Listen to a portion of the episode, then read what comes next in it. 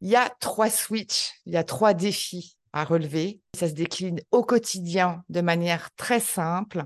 Et le premier, c'est faire le switch entre le décalage et la zone de génie.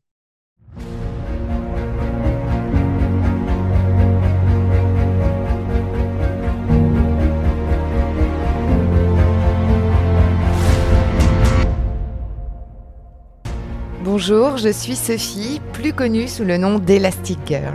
Je suis marketeur et coach certifié. Mon super pouvoir est d'accompagner les personnalités atypiques à développer un environnement écologique pour exprimer leur singularité et retrouver toute leur puissance de création.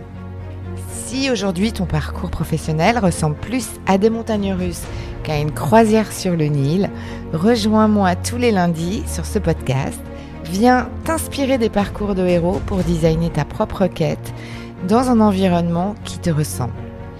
Et si tu es à la recherche de pépites, de retours d'expérience de mentors et d'une bonne dose de décalage, tu es au bon endroit. Alors c'est parti, on embarque pour ta nouvelle aventure.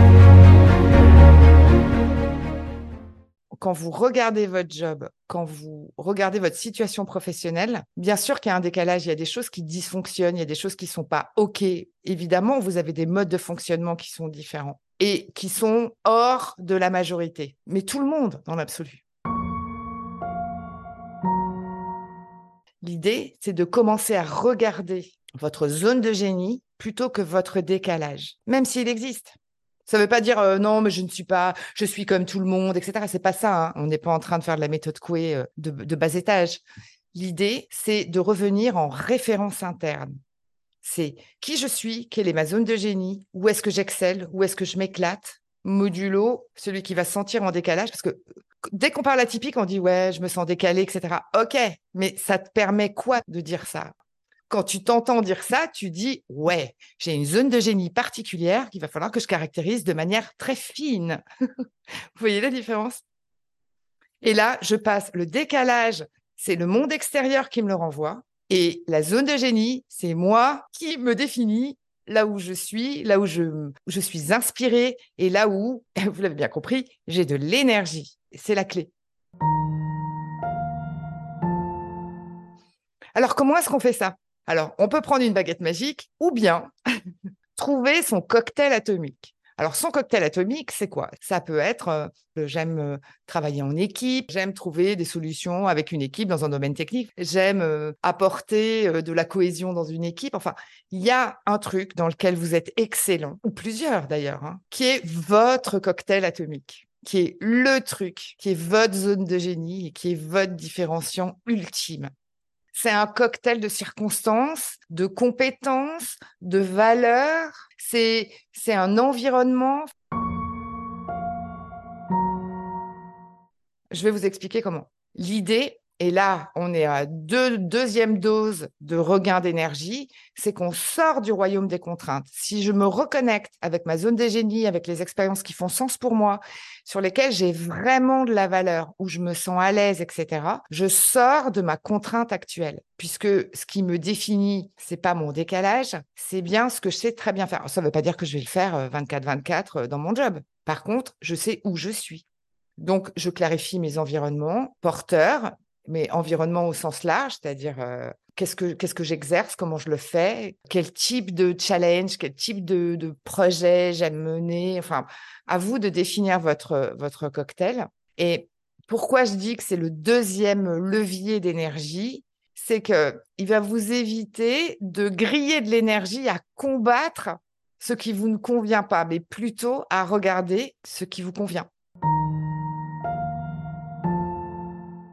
Je vais vous donner un exemple. Quand j'étais salariée, on avait beaucoup de réunions inutiles. C'était la réunionite avec des gens merveilleux, hein. bienveillants, intelligents, bon, qui n'avaient pas très bien compris que, que l'objectif d'une réunion, c'était de sortir avec un plan d'action. Mais par contre, il y avait tout le monde. Ça, c'était chouette. Même parfois, il y avait des gens qui amenaient des croissants. Ça, c'était hyper sympa. Moi, je, je veux vous le dire honnêtement, ça me rendait dingue je n'en pouvais plus de ces non-décisions. Et donc, ce que je faisais, c'est que moi, ce qui m'intéressait, c'était la, cohésion et la décision. C'est genre, euh, bon, bah, on va peut-être droit dans le mur, mais on fait quelque chose, quoi. On essaye quelque chose.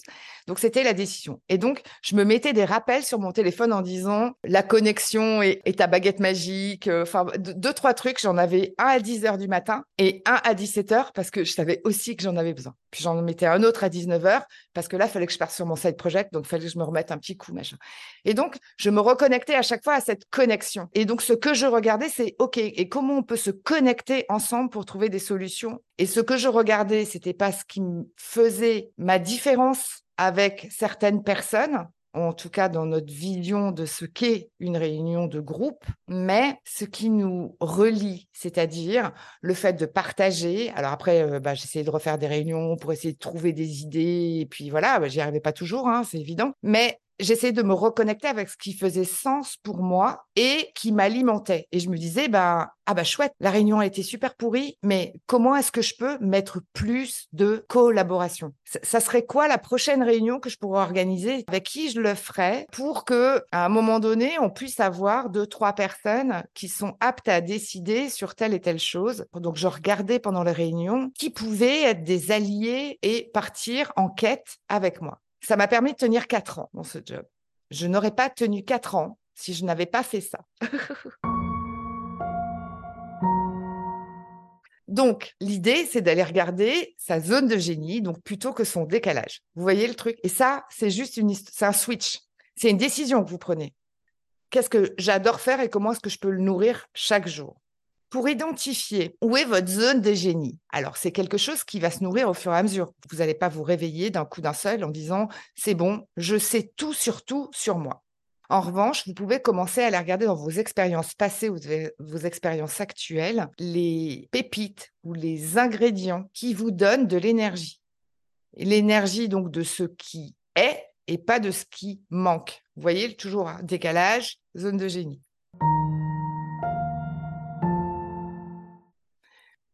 Si on revient à la recherche dans un job, et vous allez, comprendre l'association que j'y fais, c'est votre zone de génie.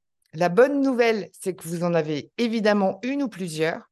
La mauvaise nouvelle, c'est que si vous la nourrissez pas maintenant, chaque jour, vous allez vous en éloigner et, et vous la porterez de moins en moins vis-à-vis -vis de futures personnes avec lesquelles vous allez bosser.